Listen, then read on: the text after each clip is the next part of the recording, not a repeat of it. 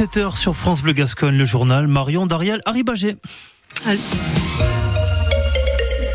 Le maire de Binquet va devoir rendre des comptes à la justice. Pierre Mallet comparaîtra devant le tribunal correctionnel de Mont-de-Marsan le 30 avril prochain pour prise illégale d'intérêt. Tout est parti d'un signalement réalisé il y a trois ans, en 2021, donc auprès du procureur de la République. Signalement effectué par Charles Daillot, le président de l'agglomération. S'en est suivi une enquête qui vient de s'achever et la justice reproche donc deux choses au maire de Binquet, Lise Dussault. Oui, précisons d'abord que Pierre Mallet est aussi exploitant agricole. Il est détaillé par le procureur de la République dans un communiqué. Pierre Mallet est alors vice-président à l'agglomération. Le plan local d'urbanisme est en pleine rédaction et une parcelle à lui est alors reclassée en zone agricole énergie renouvelable. C'est voté lors d'une délibération à laquelle il participe. Ça permet d'installer des panneaux photovoltaïques sur des terres agricoles. Autrement dit, exactement son projet est déjà bien avancé. L'enquête révèle que Pierre Mallet avait déjà signé une promesse de bail avec une société. Deuxième fait reproché, c'était il y a trois ans. Il cède une parcelle lui appartenant à la commune dont il est maire Binquet. À cela, rien d'interdit, sauf que le montant de la transaction est trop important. Vu sa fonction, la loi limite ses transferts à 16 000 euros par an.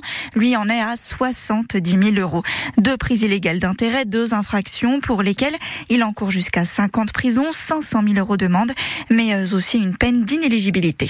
Pierre Mallet admet avoir pu commettre des irrégularités formelles il conteste toutefois le caractère intentionnel.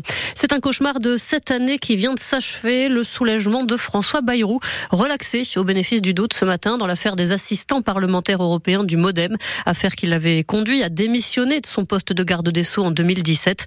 Deux autres prévenus ont été relaxés, tandis que les huit autres, parmi lesquels figuraient cinq ex-eurodéputés, ont été condamnés, notamment à des peines allant de 10 à 18 mois de prison avec sursis. L'UDF et le Modem, en tant que parti politique, sont également condamné à des amendes. Un accident mortel ce matin sur les routes landaises. Ça s'est passé un peu avant 10 heures sur la départementale 43, c'est-à-dire la route entre Pissos et Liposteil. Il s'agit d'un choc frontal entre une voiture et un poids lourd. Le conducteur de la voiture, un homme de 71 ans, est décédé. Il était déjà en arrêt cardio-respiratoire quand les secours sont arrivés. Ils ne sont pas parvenus à le réanimer. Le chauffeur du camion, lui, est indemne. Sans surprise, l'Assemblée nationale rejette la première motion de censure déposée contre Gabriel Attal. 124 députés ont voté pour. Or, pour aboutir, cette motion de censure devait recueillir la majorité absolue, soit 289 voix.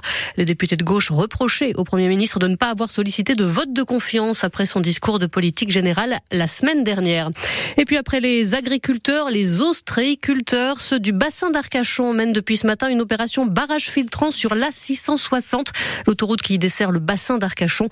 Les huîtres sont restées interdites hein, à la consommation et à la vente pendant 24 jours plein pendant les fêtes de fin d'année à cause d'une contamination au norovirus responsable des gastro-entérites.